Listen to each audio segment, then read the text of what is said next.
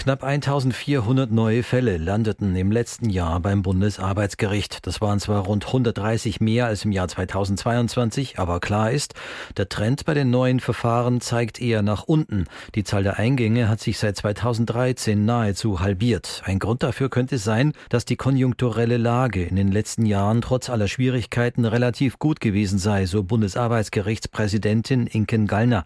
In der Folge gebe es auch weniger Arbeitsrechtsstreitigkeiten. Laut Gallner könnte auch eine Rolle spielen, dass Anwaltskanzleien verstärkt versuchen, Streitigkeiten außergerichtlich zu klären. Und das ist natürlich für den Rechtsstandort schwierig. Gerichtsbarkeiten sind darauf angewiesen, dass sie Rechtsprechungslinien legen können, um einfach Leitplanken für die Rechtspraxis zu geben.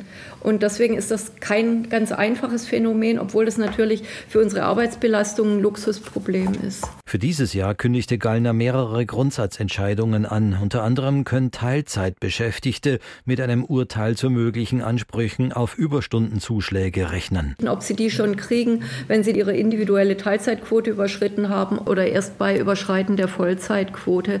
Und es gibt sehr, sehr viele Tarifverträge, in denen man das jedenfalls nach Auslegung so verstehen muss, dass die Vollzeitquote überschritten werden muss. Der Fall wird Ende April verhandelt. In dem Verfahren geht es um einen Piloten der Lufthansa Cityline. Mit dem Fall hatte sich bereits der Europäische Gerichtshof befasst. Er entschied im Herbst letzten Jahres, dass ein Teilzeitbeschäftigter unzulässig diskriminiert wird, wenn er über die Vollzeit hinaus arbeiten muss, um die Überstundenzuschläge zu erhalten. Da geht es natürlich um richtig viel Geld für die Arbeitgeberinnen und Arbeitgeber. Auch Entscheidungen im Zusammenhang mit der Corona-Pandemie stehen in diesem Jahr am Bundesarbeitsgericht an. Hier geht es unter anderem um die Frage, haben Arbeitnehmer Anspruch auf Vergütung, wenn sie in Pflegeeinrichtungen angestellt waren und von der Arbeitspflicht freigestellt wurden, weil sie entgegen einer einrichtungsbezogenen Impfpflicht, wir erinnern uns alle daran, an die einrichtungsbezogenen Impfpflichten, nicht gegen das Coronavirus geimpft waren. Der Fall wird im Sommer verhandelt. Weitergearbeitet wird laut Gallner zudem an dem Forschungsprojekt,